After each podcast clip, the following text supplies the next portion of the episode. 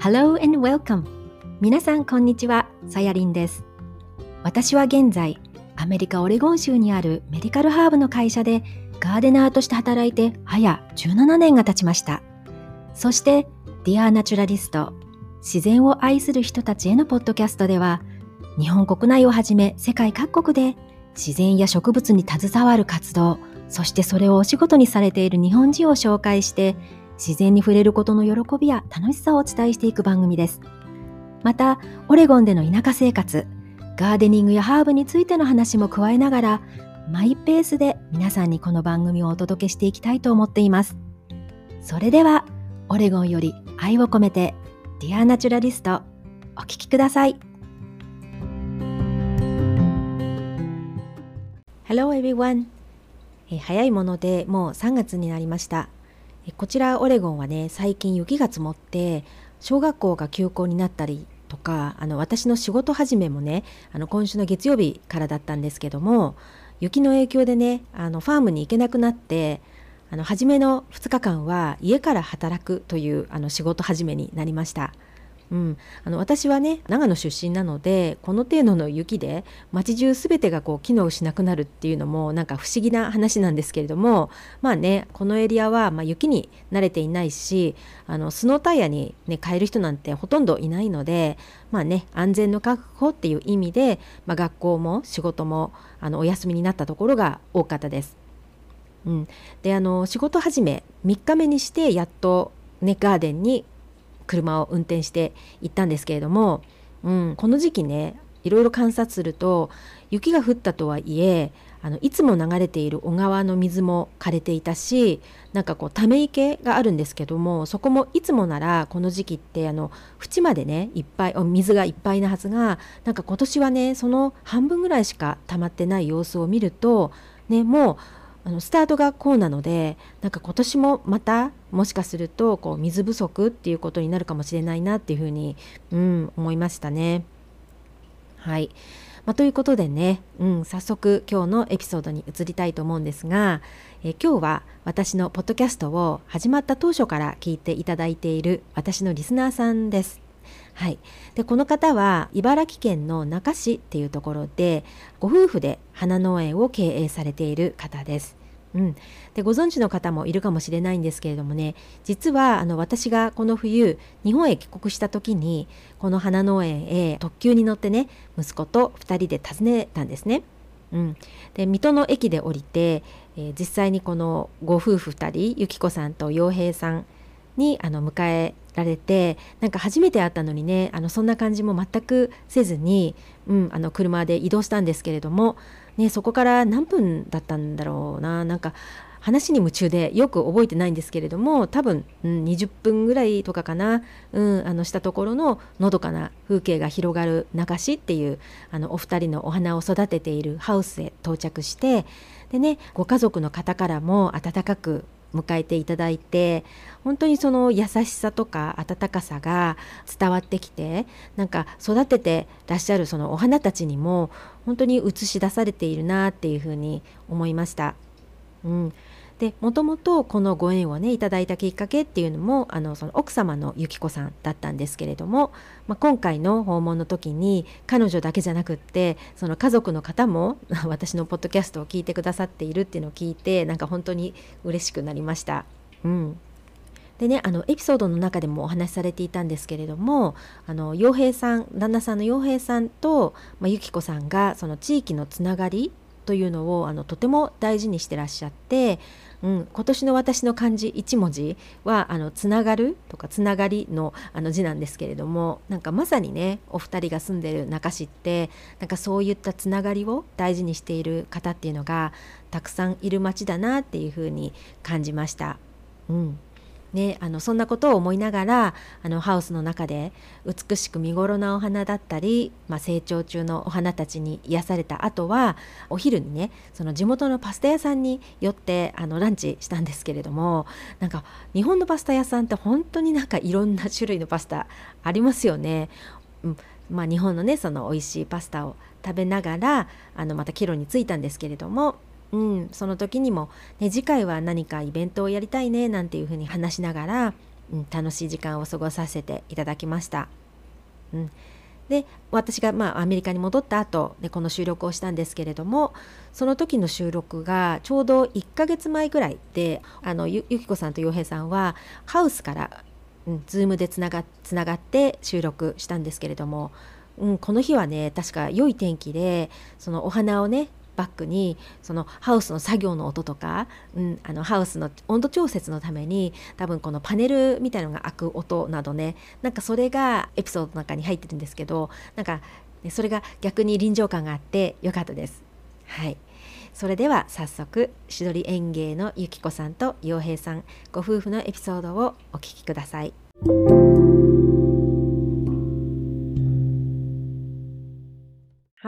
じゃあそれではですね、あのリスナーの皆さんに簡単な自己紹介をねしていただきたいと思うので、今日はあのお二人なので、ね、あのまずじゃあ初めに、えー、どちらからいきましょう。じゃあ私から。はい、お願いします。はい、えー、茨城県那珂市、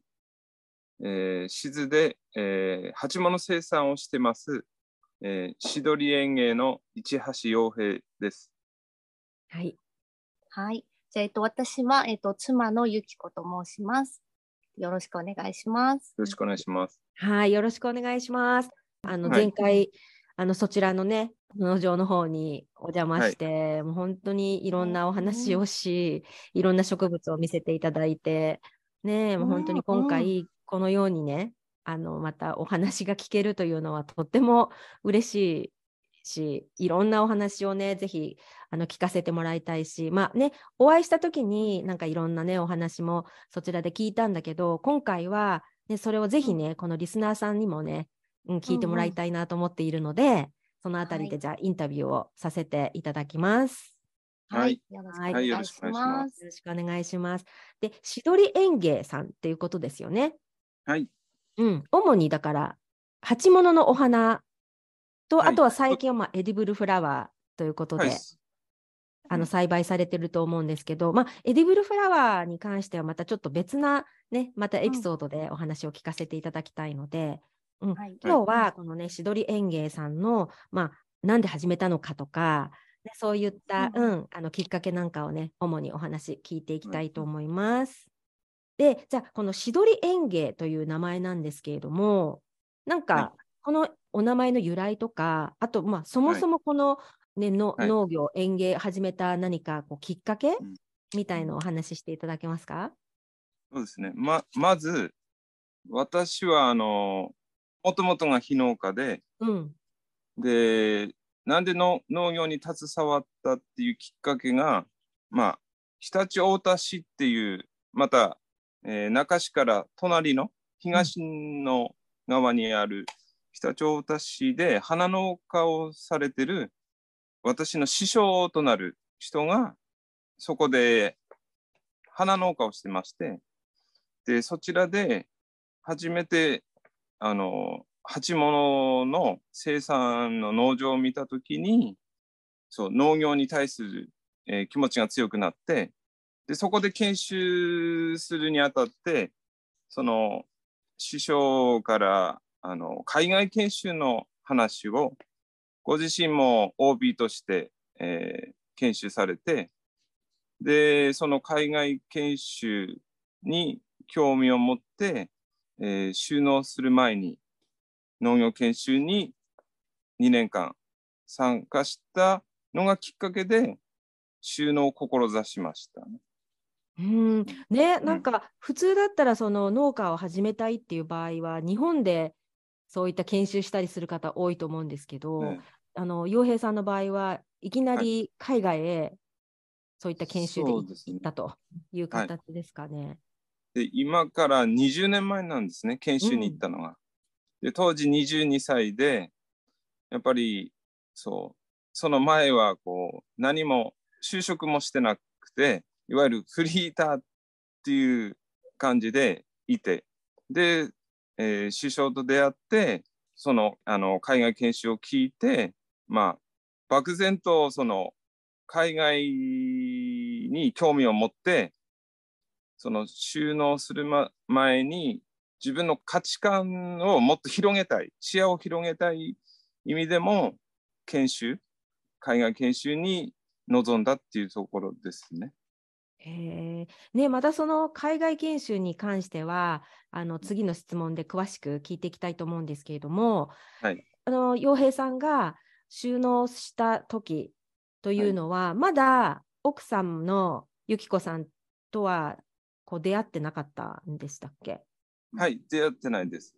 まだ結婚する前。うん、うん、うん、先にじゃあ洋平さんがあのしどり園芸という名前で始められたんです、はい、そうそうです。そう。それで農業系海外研修を、えー、経てまあ帰ってからもまたあの師匠のもとで1年間新しく自分が農地を探して新たに収納するための準備を1年間しててでその時に自分の中でやっぱり生まれ育った幼少期から生まれ育った土地でこの中市で収納したいっていうのがすごく強く思っててあの農地を探してたんですね。でそこで農地を貸してくれる方に出会ってでそこがこの中市静というあの土地ででここの静っていうところが静織という織物の日本最古の織物のゆかりのある土地だったんですね。でそそこで、えー、静織というひ響きがこうだんだん年々こうこう略称されたというか、はい、ももうん、呼び名が変わってって千鳥っていう地名になったんですね。へうん、でそのしどりという地名を自分は屋号につけたかったっていう理由としてやっぱりこう生まれ育った町で自分が幼少期から育ってきた町に自分がその土地で、えー、しどり園芸として収納することでこの地域おこし、うん、中市の地域おこしも踏まえての屋号ですね。はい。へえ、でも本当あれですね。やっぱその地域のつながりとか、そういったこと本当にあの大事にされてますよね。あ、そうです。そこはすごく意識して、うん、自分の中で理理念が固まったというか。うん、ただ鉢物を生産するだけじゃなくて何かこう地域とかそのに日本での園芸っていうのをこう普及させたい。うん、うん、えー、じゃあそういう気持ちがあってってことですけどで今ほら農業から皆さん離れてったりする方が多い中であえてその昔非農家で、ね、何もそういう経験がない中でじゃあこの農家をやろうってなんか思ったなんだろう大きなきっかけまあもちろん一つには今言ったようにその地域おこしとか地域の方とつながるっていう、うん、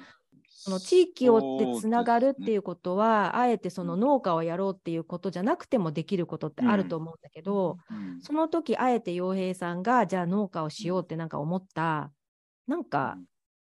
うん、なんかきっかけとかあったのかなとかって思ったんですよね。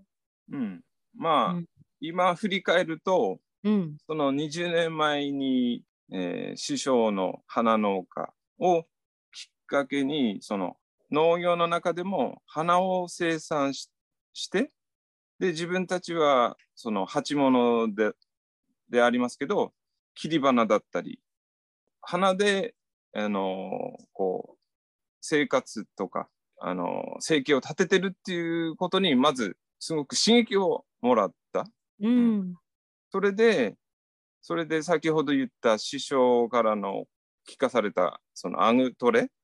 うん、うん、アグトレに自分が参加することでやっぱり日本以外の国で農業を携わりながらその言葉であったり人と触れ合うことですごくこう視野が広がった。し価値観も変わったんですね。日本アメリカにいながら研修しながら日本を考えて自分を俯瞰で見てすごくこうより日本をもっと自分が帰国した時に、まあ、大まかに言うとこう盛り上げたいというかこの農業、農業で盛り上げたい。でそこであの自分が選択したのがこの園芸。っていう形ですね。へえ。ね、今その何アグトレっていう研修があるっていうの、私も知らなくって初めて、はい、うん、聞いたんですけども、それは今でもあるんですかね？今もあります。あ、そうなんですね。はい、えーはい、じゃあそれをもう20年前に洋平さんはたあの体験してるっていうことなんですけど、うん、じゃあちょっとじゃあその話が出たので、そこでどんな、ね、あの経験をしたかっていうのをお聞きしたいんですけども、行かれた、えー、国がアメリカですね。アメリカって言ってましたよね。うん、はい、アメリカ。これは、えっと、どちらの州だったんですか？えっ、と、まず、アメリカのワシントン州の中部にあるモーデスレイクにあるビッグベントコミュニティカレッジで語学研修を2ヶ月間、はい。えー、そこで語学研修だったり農業実習を、えー、モーデスレイクの見学に行ったりして2ヶ月間そのアメリカにこうな馴染むというか、うん、うん、実習をします。へえ。でそれを経て、はいうん、で自分がその時先行してったのが花なので花以外の野菜と果樹を選択できて自分は野菜の方に行きました。うんうんえー、研修のカリキュラムが 2, 2年なんですね。うん、2年の中で語学研修が2回あって、はい、でその中で先ほど言った短期研修が1回とあとは最後長期研修が1年半ぐらいの長期研修で花農家に、えー、配属になって研修をするっていう。あなるほど、じゃあその配属されるのはその洋平さんが決められるんじゃなくて向こうの機関がここに行ってくださいっていう感じで。でねはい、ああ、ね、なるほど。へえ。じゃあそのなんだ長期長期の研修された場所っていうのはじゃあどこだったんですか？長期で研修したのは、うん、えー、カリフォルニア州のオクスナード。はいはい。あの、うん、行ったことありあります、うん。はい、そうあそこよくホームステイとかで子供たちも行く場所なんですけど、あそこになんか農場とかあったんですね。まあ、オクスナードの中でも、オクスナードは海外あ海岸沿いにありますけど、そこから北へ、まあ、約40分ぐらいかな。えソソミスっていう町があって、はい、や山山沿いですね、山の方に、うん、うん、そ。そこに農場があるんですね。うん。だってあれですよね、オックスナードってロサンゼルスからもそんなに遠いとこじゃないですよね。そうですね、うん、車でハイウェイで2時間ぐらいかな。うん、そう、そういう場所に、ね、農場があるってことで、うん、あの特にだからアメリカなので本当にその農場の広さって あのオックスナードとかでも結構やっぱり広かったですか、うん、農場。広かったですね。で、規模が1万2000平米っていうんですか、エーカー。うん。私ね、平米とかって分かんない。でもこの前もそうだった。平米って何だったっけっていう話になったんですけど。あ、まあ、1万2000エーカーか。エーカー。エーカー。そうそう、ワ、ン、エーカーはあれですよ。あの、えっと、サッカー場1個なんでね。うん、そうですね。うんうんうん、それが1万2000個っていう ね。あのじゃあ、その農場は何何を主にあの栽培されてたんですか？そうですね。あのやっぱり鉢物。あ鉢物のお花。うん、鉢物で、うん、まあこう草花ポット、うん、あのポリポットのポットも、はい、まあ全体量としてはポリポットの方が、うん、多く生産してましたね。うんあじゃあそういうところで研修されていろんな知識をつけてきたってことですよね。そうですね。えー、じゃあそこにはあの洋平さんのほかに誰かまだその留学生とかそういった方もいたんですか？いやあのアグトレのえー、自分ともう一人、うん、えー、相棒の方と2人、2名で、あの、そこへ配属して、うん、で、その農場では、私たち日本人が、配属の2人が、そこを夜も、あの、2人で何かトラブルがあった時とか、対処しなくちゃいけなかったので、すごいこう責任感を感じながら、あの生活してましたね。へえ、うん、じゃあ他に働いていた方っていうのはもう現地の方ってことですよね？うん、現地の、うん、現地の方っていうより、あの、メキシコ人の労働者が主に、うん、うんワーカーとして働いてましたね。なるほどね。じゃあそういう中で、そのコミュニケーションを取るときに、うん、おそらくその英語がメインになると思うんですけど、例えばそのメキシコから来た方だったら、スペイン語とか、そうですね、しか喋れない方も、うん、いたりするんですけど、はい、そのあたりのコミュニケーションって どういうふうにとってました、うん、でもやっぱりメキシコ人とはいえ、やっぱり長年アメリカに、うん、えー、移住して、あの生活しながら住んでる人たちなので、自分たちより英語が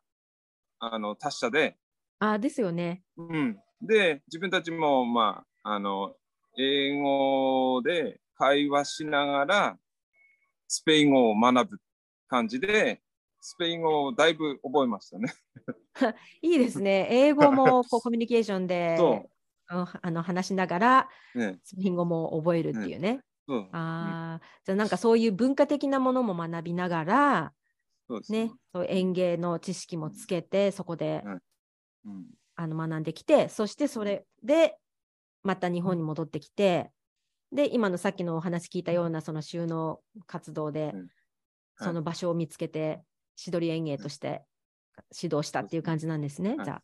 そうですね、流れとしてはそういう、ね、流れで、今にうん、今に至るとなるほどね。じゃあその、うん、その過程で今のあの奥さんのゆきこさんと出会って一緒にやっていこうっていう形になったんですよね、じゃあ。そうですよね。ね、なんかこの前、あのそちらの方で訪れた時に、あれは洋平さんのご両親ですよね？はい。そうですよね。そうです。そうそうそう。あの家族で、こう皆さんで、その農場をね、こう賄っているっていうところがまたすごくあのいいなと思ったんですよ。なんかね、あのご両親も退職されてからってことですもんね。そうです。あの全く農業に携わってない、うんえー、とこから 私と一緒に同時に農業に携わってくれる。うんねえ、なんか本当にそれもなんかすごくいい流れというか、今ってやっぱりその退職されても元気な方たちってたくさんいるじゃないですか。はい、だからそれをあえてこういったね、あの植物に触れる、うん、でビジネスをこうご両親と一緒にしていくっていうのもとても素敵ななんか、なんてモデルだなって思って、すごく感心したんですよね。うん、ありがとうございます。ね。で、そこでね、ゆきこさんも一緒にこうみんなで仲良くされてるところがすごい伺われて。はい。あ、なるほどね。じゃあそういう流れで、今のこのしどり園芸を始めていったってことなんですけれども、あの、うん、さっきちょっとね、この収録の前に、今、今ね、実はね、お二人、あの、しどり園芸の、あの、またグリーンハウスっていうのは英語なんで、ビニールハウス。ビニールハウスの中で、ええ収録されていて、ね、お二人のあの後ろにはですね、あのこれからね、またお花育って全国各地に届けられるお花があるんですけれども、ちょっとお話さっきしてたんですけども、えー、主には今はそのサイネリアっていうお花を育ててるということなんですけれども、はい、私知らなかったんですよね。サイネリアっていうのがその学校の卒業式の時に飾られるんだっていうのを知らなかったんですけど。はい。あのー、自分が幼少の時から小学生の頃から、やっぱり学校行事で、このサイネリアっていうのがずっと使われていて、うん。だから、すごく日本では、親しみのある植物と言っても、うん、言えるのかなと。ねえ、うん、本当にあの1ヶ月半前ぐらいに私そちらの方にお邪魔した時はそのまだサイネリアはちっちゃくって、うん、ね、うん、で今、ね少し見ると本当にまたどんどん大きくなってだからあと卒業式のシーズンまで1ヶ月半ぐらい？うんうん。今ねそう見せてもらってるんだけどねそこからまたお花が咲いてあまださ成長するんだ。で、うん、同じサイネリアでも色のバリエーションがすごくたくさん。ね。とか、ブルー、あと紫、うん、ピピンクも濃淡がすごくいろいろあるので、特にサイネリアって言ってもこうステージにこうな並べるんですけれども、うんうん、すごくこう華やかあのそういうシーンにすごくやっぱり向いてる、まあ、季節の花なんでうん。あのそんなに珍しいものではないですけれどもでもやっぱりあの子どもたちのそういうあの卒業とか入学っていうそういう門出の時にすごくふさわしい可愛いお花がポンポンポンって咲くサイネリア、うん、でそういうものを私たちがあの作ったものを自分の子どもたちも、うん、あのここの地元の、うん、小学校中学校っていう時にやっぱり納品して並んでるの見るとね、ちょっとあの感激しますね。うん、そうですよね。その種から育ててね、大きくなって育ったのが、ね、ねあの小学校に並ぶっていうね。うん全国にもあれですもんね、発送されてるから、北はどどこどこでしたっけ？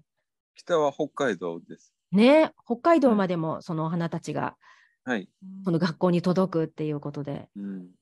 そうですね。すごく、うん、やりがいのある作物だなと、今は。うん、うん、そうですよね。そう、私知らなかったな。うん、なんか私が小学校の時、サイネリア、学校に飾られてたかななんか覚えてないんで。そうですよね。昔の話で。ねなので、ぜひ、ね、今度、そのリスナーさんも、学校で、ね、卒業式とかのシーズンにサイネリアを見た際にはもしかしたら、うん、そのお花はこのしどり園芸さんから届いてるお花の、うん、なのかもしれないので、はい。ね、そういうのを意識してもらったらいいなと思います。そうすごくあの癒されますよね。なんかお花お花って皆さん結構野菜育ててたりとかするのはあるけども、やっぱりお花もねうん、癒されますよね皆さん。本当に見ただけで、うん、癒されます、ねだから本当にそのミッションとかでもあると思うんですけれどもこの園芸を通してね子どもも大人ももっともっと土に触れ根の張りを目で見て花の香りを体の体中で感じてっていう、ね、日常がより豊かなものになるお手伝いをしていきたいっていう本当にまさにそのミッションで育てられていると思うので。素敵だなと思って。で私も前回はそのちょうどそのシクラメンがね、うん、もうでももうほとんど終わりの時期というかその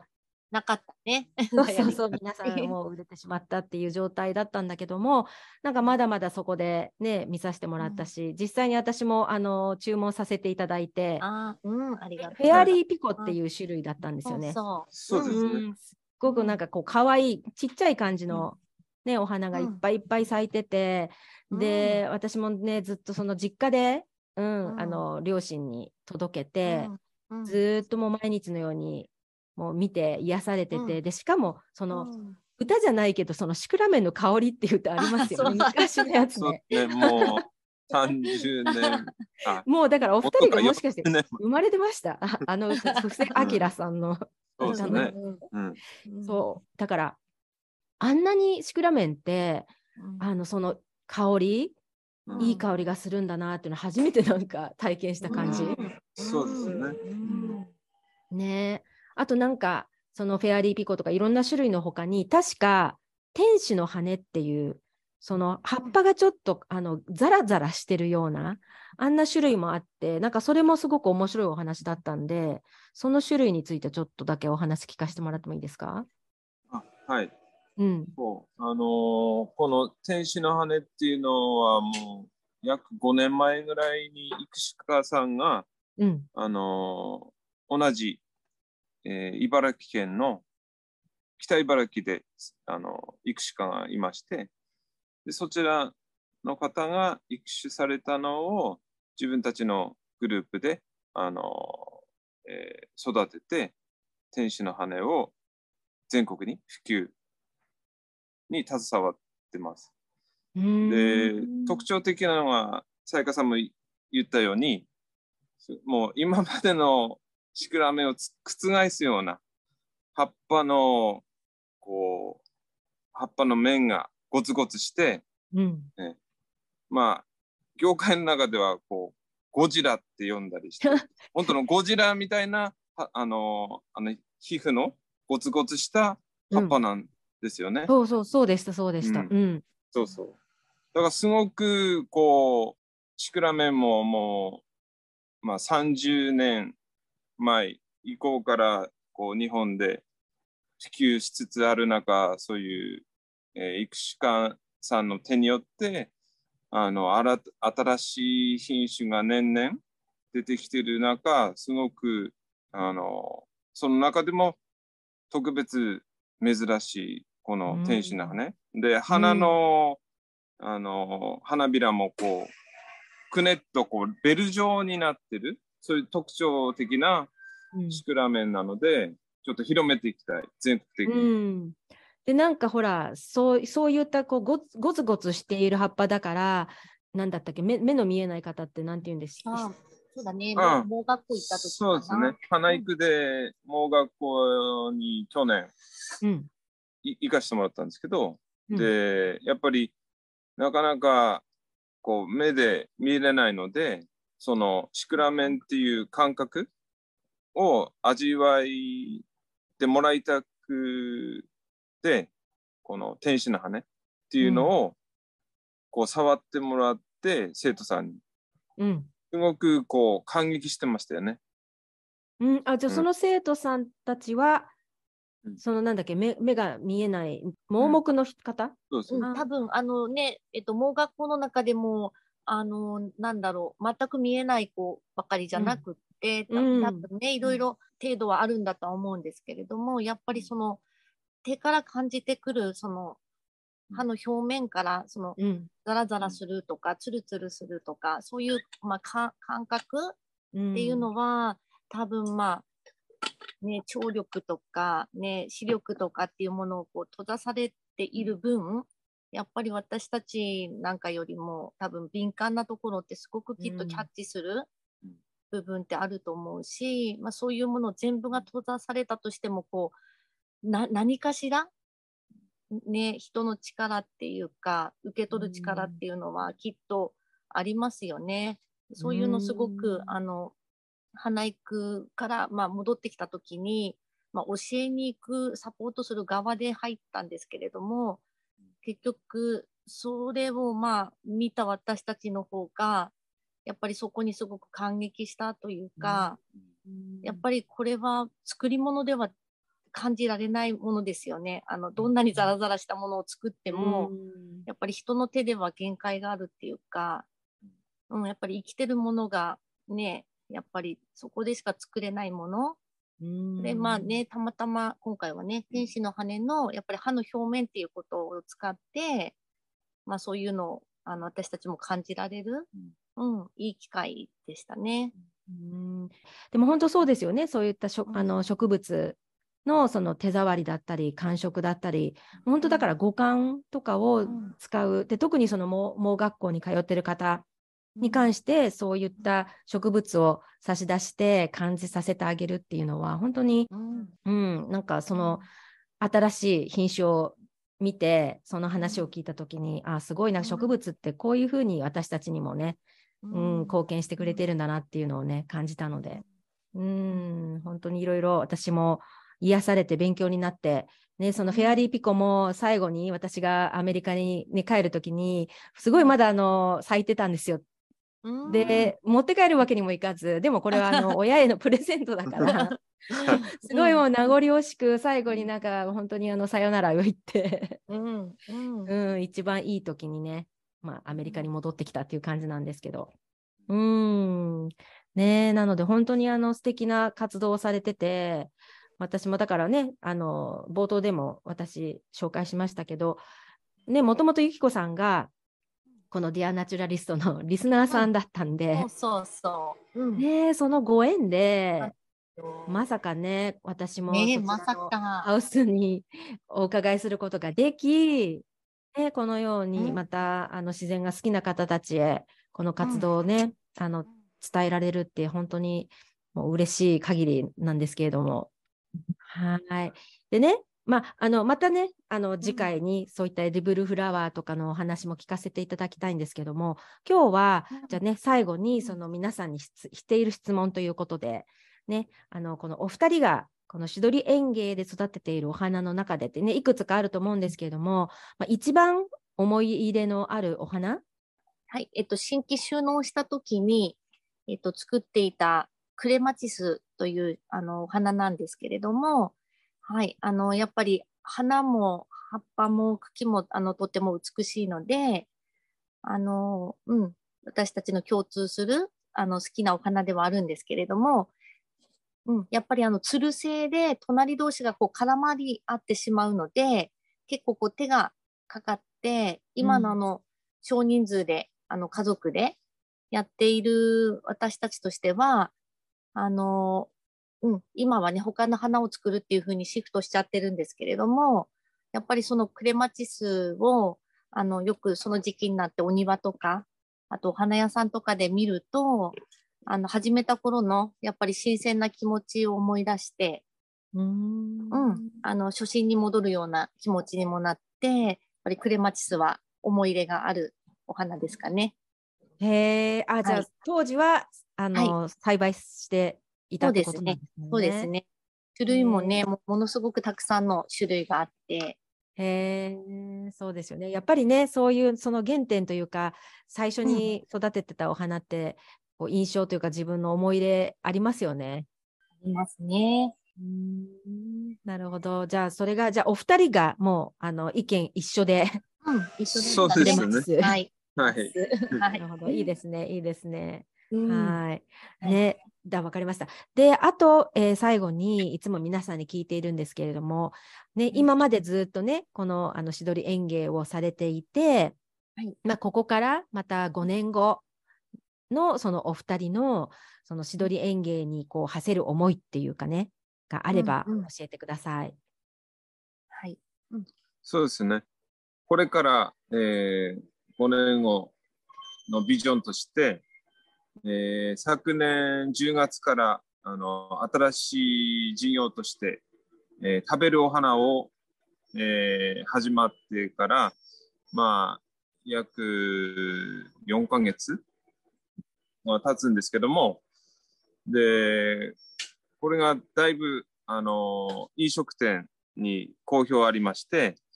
で、これを、そうですね、5年間の間で、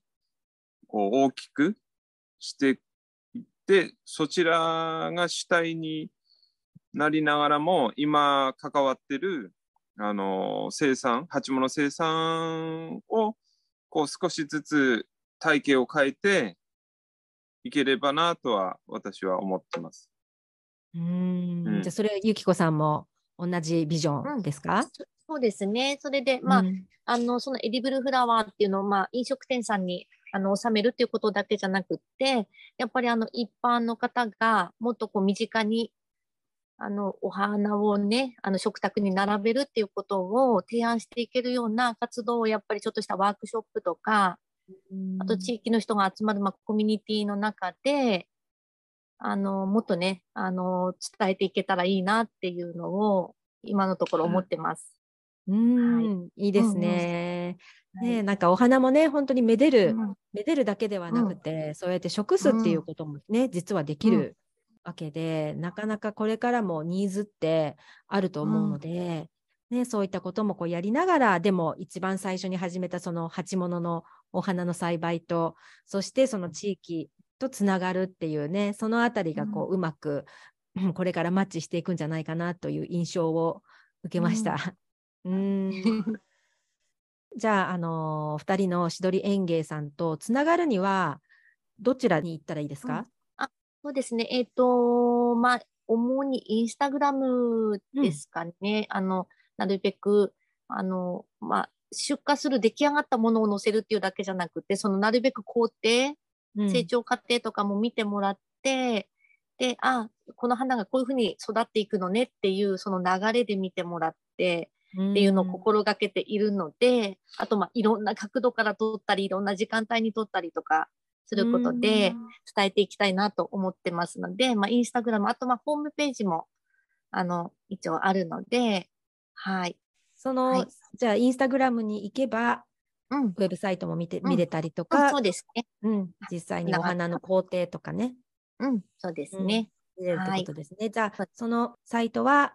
えー、はい、小ノートのところに貼っておきます。はい、ね、ちょうど、まあ、2月の頭の方で収録してるんですけれども、ゆきこさんがそのインスタグラムを始めたのも、うん、ちょうどこうそう昨日だ。昨日で1年だった。うん、おおねなんかたまたま、うん。ね、たまたま偶然に、うん始められてから1年後にこうしてね、またお話ができるっていうのも、なんかすごい偶然でもあり必然でもあり、うん、そうですね。ですよね。なんかコンタクト取っていただいたのも、本当にちょうどこの1年前ぐらいだったんですもんね。本当。うん。ね、なので本当そう思うと、この1年間って短いとはいえ、本当にいろんな展開があってこうしてまたつながれるっていうことは、本当にそれこそこの1年後2年後っていうのがどういうふうにな,、ね、なっていくのかっていうのは、本当楽しみですよね。ね、本当ですね。うん、はい、ということで、うん、あの今日はね、どうもお二人お忙しいと思うんですけれども、こうやってインタビューに、うん、あの来ていただきありがとうございました。ありがとうございました。はい。今回のゆきこさんと洋平さんのしどり園芸のしどりの意味はあのエピソードの中ではねそのしずっていうあの日本固有の織物の意味。でその静を折ることが静折りでその静折りの発音が変化してしどりになったというのが、まあ、しどり園芸の屋号の由来だっていうことだったんですけれどもなんか私はねそこにかけてあの洋平さんとゆっこさんを見ているとあのおしどり夫婦のねしどりなんじゃないかなってあのいつも思ってたんですけれどもなんか実際にお会いしてお話をしてみてなんか本当にねおしどり夫婦だなっていうふうに感じました。うん、でもともとそのおしどり夫婦っていうのはそのおしどりという鳥のオスとメスがいつも寄り添っているっていう姿からその仲の良い夫婦のことを呼ぶそうになったみたいなんですけどもねあの私たち人間の場合はその家庭の中でもパートナーシップっていうのが課題だったりする人も多い中でゆきこさんたちはもうビジネスも一緒にされているわけですからきっとねいろんなことを乗り越えてお互いを尊重してね認め合えているからなんかおしどり夫婦なのかななんて思っています。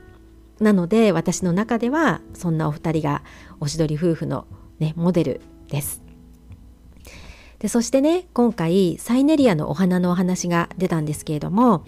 日本ではね春は別れと出会いの季節でもありますよね、うん、でもその卒業は終わりではなくて次への新しい場所へ進む節目でもありますよね。うん、あのお世話になった恩師の方やまたは家族でそして今まで出会った友人の大切さを知る日でもあると思います。うん、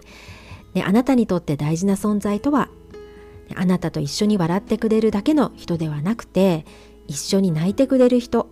そしてあなたのことを真剣に怒ってくれる人でもあると思います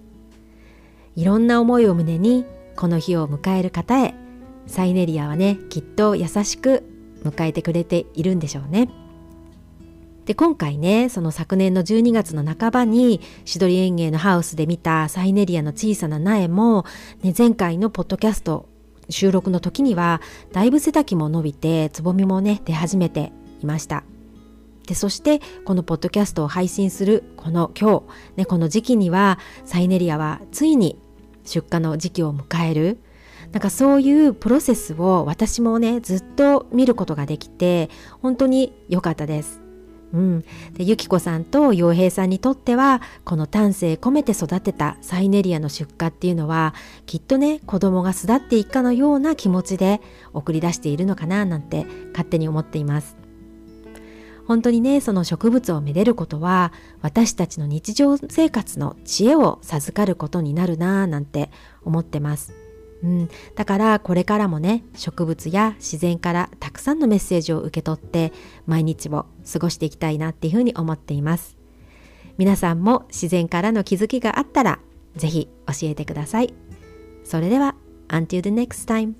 さやりんでした。